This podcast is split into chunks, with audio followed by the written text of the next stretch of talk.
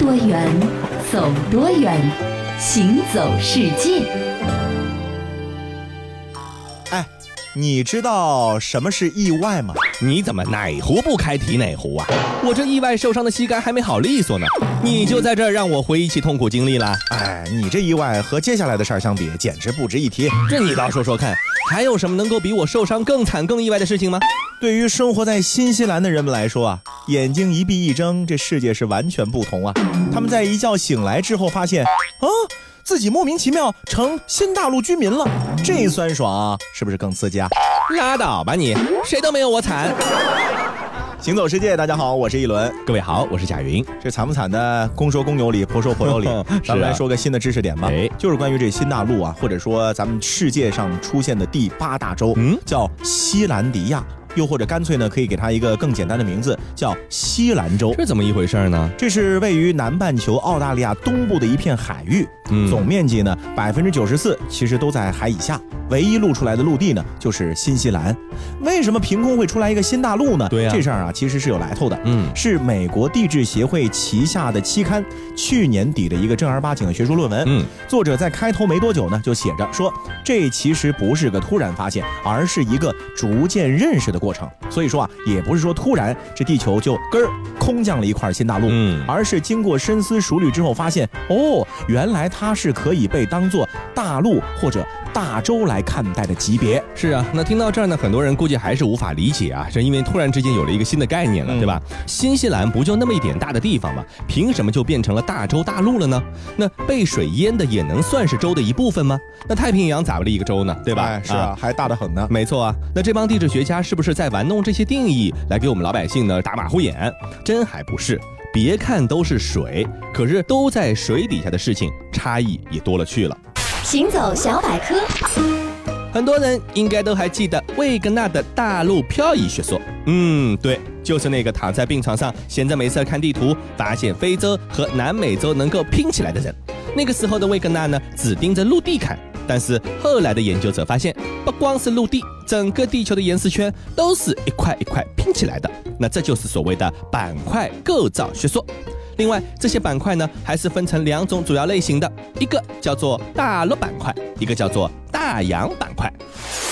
接着重点来了，这大陆板块和大洋板块的区分啊，嗯不是按照字面意义上的海洋陆地来进行区分的，哦而是按照板块内部物质的构成来进行区别的。嗯，那为什么要这么来分呢？是因为啊，海平面每隔几万年或者十几万年呢，就会变一下高低，而海平面底下的板块呢，还是那些。嗯所以你总不能因为说盘子里面装了不同东西，就说盘子不是一个盘子了吧这？倒也是。啊，所以呢，地质学家主要是按照板块的石头成分来断定板块类型的。嗯那最典型的例子呢，就是夏威夷群岛。哎，谁都不能否认，夏威夷群岛是露在水面之上的陆地，嗯可是它不属于大陆板块，而是属于海洋板块的一部分。嗯啊，只不过呢，这海洋板块中的夏威夷啊，有些高了，碰巧高过了水面，但是这并不能成为它作为大陆板块的理由。明白了。那咱们再说回新西兰和西兰州啊，其实大家很早就知道，新西兰的成分呢不是大洋板块，而是大陆板块。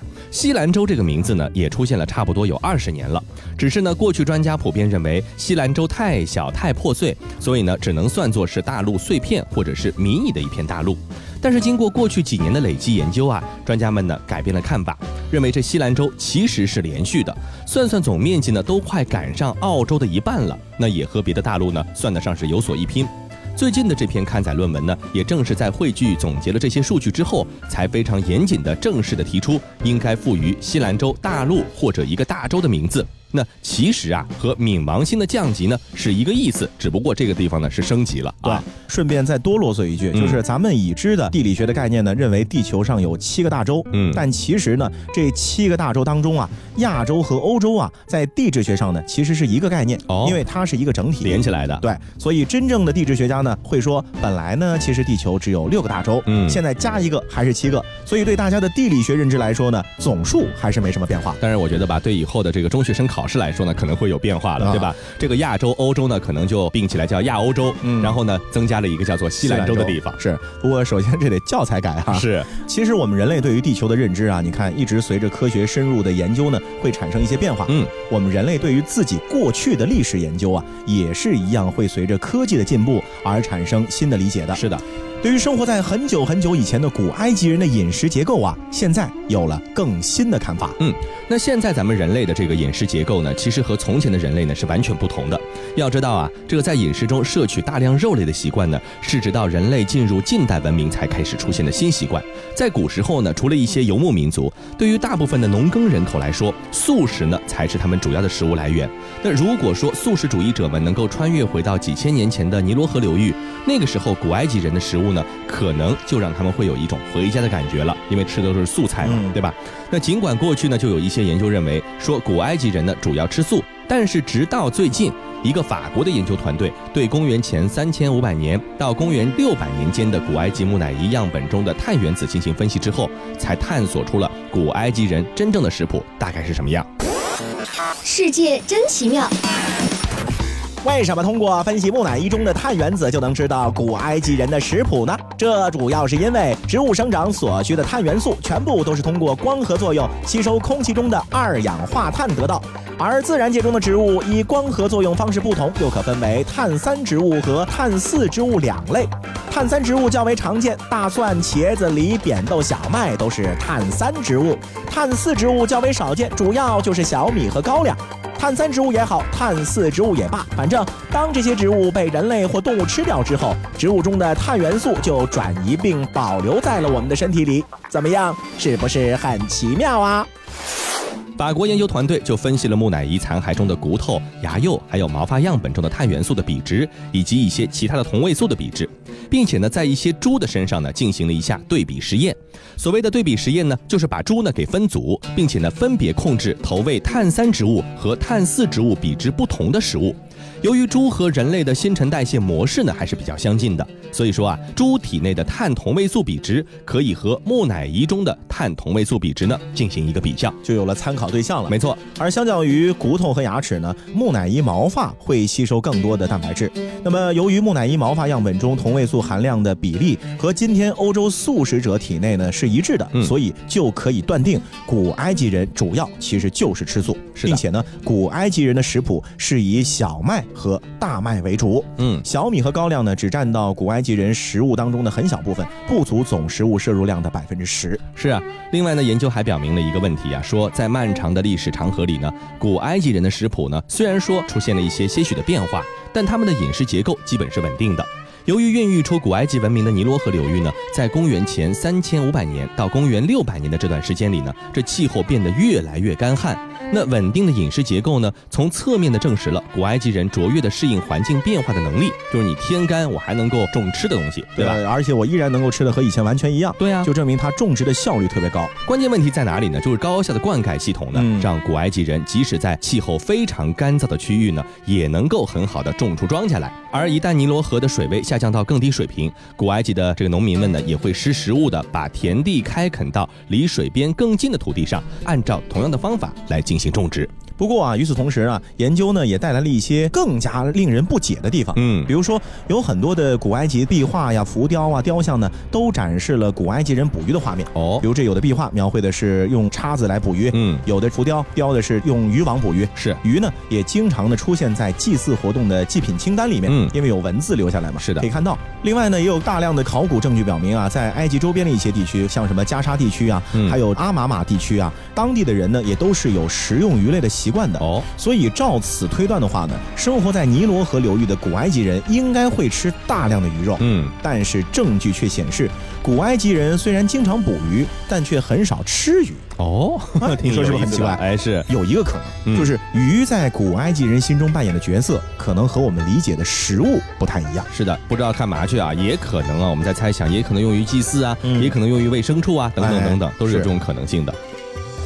你说要我死了这颗心，最好永远存放在埃及，像木乃伊，保持着神秘，敲也敲不破，连世界都忘记。你一直唠叨着所谓真理，剥开了心，只看到我不是他的鸡。要我节哀，虽然他不该，如果看不开，我怎么活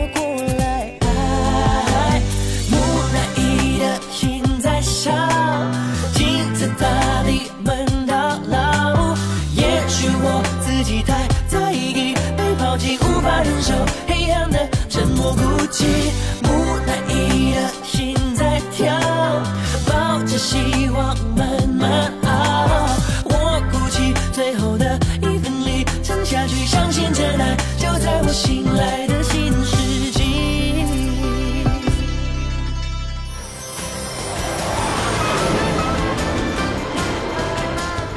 听多远，走多远，行走世界。欢迎继续回到《行走世界》，大家好，我是一轮各。位好，我是贾云。说到很久很久以前的人们啊，不仅是吃的结构跟咱们不一样，嗯，吃的工具和咱们也有区别，是，啊，连带吃的工具都不一样。嗯，出于经济和健康的考虑啊，自带饭盒，里面配一点清新可口的家居小菜呢，是很多上班族的午餐选择。是的，出去吃一个太贵，第二个太麻烦。是，但是你知道吗？一个小小饭盒啊，其实带给我们的不仅仅是环保便利，嗯承载的呢，其实还是咱们中华民族一份非常厚重的历史记忆。没错，这饭盒呢，最早的名字不叫饭盒，叫做毒或者叫做食盒，跟咱们赵钱孙李一样，人家祖上呢可也是有家谱的。这食盒的老祖宗呢，大概是始于魏晋时期。公元二一二年，汉献帝建安十七年，曹操欲当魏国公的想法遭到三国第一谋士荀彧的强烈反对，把曹操是气得牙痒痒。老子凭什么做不得魏国公？凭什么？凭什么？凭什么？荀彧，你给我等着！我过得不好，你也别想安生。丞相息怒，这不有句话吗？叫逢山开路，遇水搭桥。如果在开路搭桥的时候遇见了障碍物，阻碍了您实现伟大理想的脚步，您何不就把它给嗯了？这么做会不会显得太不仗义了？哎，丞相大人，仗义值几块钱一斤啊？似乎是实现伟大理想更重要吧？为了全天下百姓能够生活的更加幸福，您又何苦自己为难自己呢？嗯，有道理。来人呐，去把这个给荀彧、荀大人送去，当做是他劝谏有功的嘉奖吧。哈哈哈哈哈哈！后来，曹操以品尝舌尖上的魏国为名，赐荀彧美食，差人送去一个鸡翅木食盒。荀彧打开食盒一看，里面是空无一物，他马上明白了曹操的真实用意。食盒又名毒，这是在暗示要我服毒自尽呀、啊！哈哈哈哈哈！苟利国家生死以，岂因祸福避趋之？大丈夫岂能是贪生怕死之辈？啊哈哈哈哈哈哈！于是荀彧把自己平生的工作资料付之一炬后，服毒撒手人寰，留了个忠诚于汉室的千古芳名。曹操小儿，我荀彧做鬼都不会放过你的，你给我等着，我是不会让你曹氏一族有好下场的。说完了曹操和荀彧的故事，接着再来说一个南宋光宗的李皇后，嗯。这人也厉害，是啊。为了制止丈夫的花心呢，也是别出心裁，百般恐吓。嗯，光宗啊，因为摸了一下一个宫女的手，哦。第二天居然就收到了盛着那个宫女手的食盒，天哪！震惊之余，这光宗几乎是昏过去了。嗯。所以啊，综上所述，古时候的这食盒作用可不仅仅在于带饭，嗯。啊，它还客串过显贵们的政治工具，而且呢是居家旅游、结社集会乃至杀人越货的必备佳品。既然这个食盒有这么多的用途啊，那么当然要用一些好的东西去制作出来。嗯呃，食盒作为一种特殊的物件，选材、制作、装饰、木匠的雇用都特别讲究。古代的食盒呢，有木质的、竹制的、珐琅制的、漆器等等的材质，其中呢又以这木质的呢是最多的，而木质呢又以紫檀、黄花梨、鸡翅木、酸枝木和硬木居多。那食盒造型呢，大多是层式结构，那便于分开盛放不同的食品。大的呢，可以达到半人多高，需要有两个人用扁担抬着才能够移动。这可能是大家呢开饭了啊。这小的呢，就如同便当盒，一个人手捧着就行了。那么，其实这旧时的食盒啊，就是因为这种繁杂的装饰呢，其实也体现了古人在生活用具上对美的一种追求。嗯食盒拐弯处弯成弧形，俯视啊，就好像操场的跑道。嗯盖身以及把手呢，都有着繁杂的纹样。嗯，透雕又或者是半透雕，既美观又实用。那看到这些精致的食盒，如果现在放在你面前啊，真的是你还没吃饭就已经迷醉了。是啊，到了后来呢，这个石盒呢又成了一个家族地位、威望高低和富有程度的一个反应了。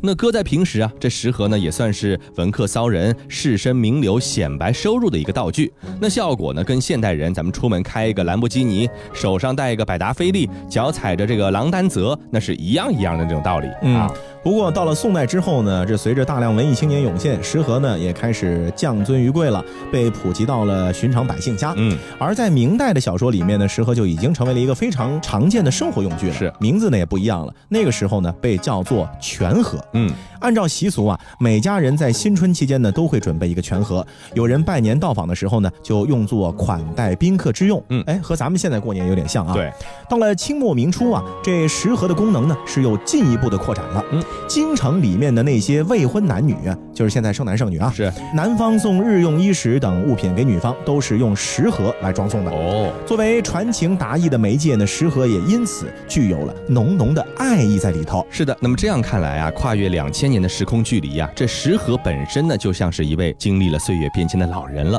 也是逐渐的淡出了历史舞台。现在好像不太用到这种嗯精美的石盒了，对对吧？可能只能在一些古装的电视剧里面偶然看到一下。那从最开始的饮食本意，到象征身份地位，又因为它的密闭性可以传递信息，到现在呢，因为珍藏价值呢，独居历史一隅，供后人观赏和膜拜。它的功能性其实也是随着时代的变化而发生着变化的。对，有的时候啊，经济发展呢，让人们随时你都可以看见大大小小的餐馆随手用那个一次性的饭盒打包。对但是啊，这饭盒和食盒比起来啊，这差的不是一点点了。嗯食盒传递的呢是绵延不断的饮食文化和对从前的记忆，同时呢，其实也是对健康、对美的追求，以及对人与人之间的快乐的意味更会浓厚一些。那么谈到对生活的追求，可能不同的人呢追求的方向是不一样。但有一个是所有人都要追求的什么东西呢？就是爱情。哦，情感上的东西。嗯，那其实呢，爱一个人啊，就是我愿意为你放弃过去，也要参与你今后全部的人生。在节目的最后啊，要给大家安利一个关于旅行、关于异国恋、关于爱和追随的故事。一追再追，只想追赶生命里一分一秒。故事的男主人公来自德国，他叫弗拉迪。明明可以靠颜值，可偏偏要靠实力。他是位米其林的三星大厨，拥有精湛的厨艺、高等的学历和爆表的颜值，是名副其实的高富帅。你可能不知道，在国外做米其林的主厨是何等的荣耀。良好的工作环境、优厚的待遇、十分受人尊敬的职业，成为米其林三星餐厅的主厨是多少人梦寐以求的。然而，弗拉迪却放弃了一切，只为跟一个中国女孩浪迹天涯。一二三，牵着手，四五六，抬起头，七八九，我们私奔到月球。这个中国女孩叫做尼莫，是个土生土长的台湾姑娘，她也很不简单。七年前，她从台湾出发，带着一点点钱，独自踏上了环游世界的旅程。她省吃俭用，一个人穿梭在世界各地。虽然没有钱，但他却有说不完的故事。当尼莫浪到德国，按照孤独星球的指南来到弗拉迪所在的餐厅，缘分的火花就这样产生了。哦，第一次我说爱你的时候，呼吸难过，心不停的颤抖。初次见面，他背着一个大大的登山包，头上扣一顶草帽。这个衣着朴素、十分原生态的女孩，瞬间就引起了弗拉迪的注意。他觉得眼前的这个女孩很与众不同，两人有一句没一句的聊天。他们就像许久未见的朋友，聊得十分投机。他们被彼此的单纯个性所吸引，很快就开始谈恋爱了。但是弗拉迪的妈妈并不喜欢尼莫，尼莫也不希望男友在母亲和自己间左右为难。于是两个人在相处一周后，他就重新背上了背包，一个人踏上了旅程。可是，亲爱的，你怎么不在我身边？我们有多少时间能浪费？尼莫走了，但是也把弗拉迪的心给带走了。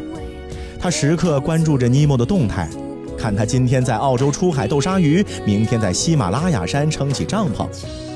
今天在哪儿？吃饱没有？睡在哪里？一句句嘘寒问暖，代表着弗拉迪对尼莫的思念。爱情的力量究竟有多伟大呢？伟大到仅仅是几天的相处，就足够让弗拉迪抛开一切，漂洋过海来到尼莫身边。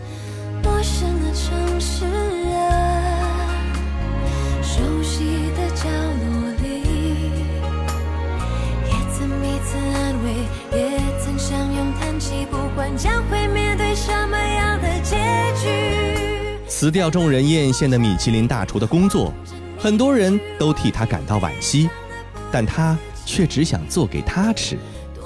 他义无反顾地出发去与尼莫会合，开始了两个人的环球旅行。跟着尼莫一起，弗拉迪见了很多不一样的人和事，虽说辛苦，但却丰富多彩。他们都觉得很快乐，很满足。当你除去金钱的因素和陌生人交往时，你才能体验到那种单纯的友情。虽然没有什么钱，但他们俩一路上却交到很多朋友。为了让尼莫过得好一些，弗拉迪还充分发挥米其林大厨的优势，烤烤面包，帮别人做一些精致的餐点，补贴他们俩的旅费。当他们一路穷游回到尼莫的家乡台湾，两个人还在街边摆起了小摊儿。没有豪华的厨房，工作台背在胸前，食材放在包里，但却丝毫不影响美食的味道。每次他们一出现，就被游客还有当地人围得水泄不通。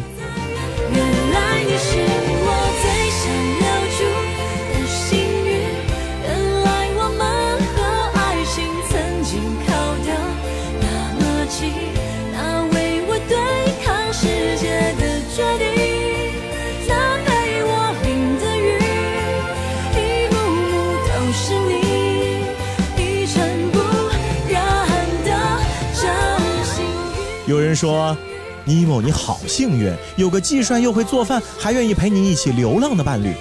往往尼莫还没有反应过来，弗拉迪就接：“不会，是我赚到。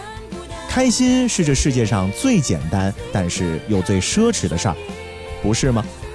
为了心爱的姑娘，他愿意在街头当一个小贩，和她一起浪迹天涯。爱是追随，也是陪伴，彼此成就，也相互成全。从此，旅行路上多一人陪伴，人生也向暖。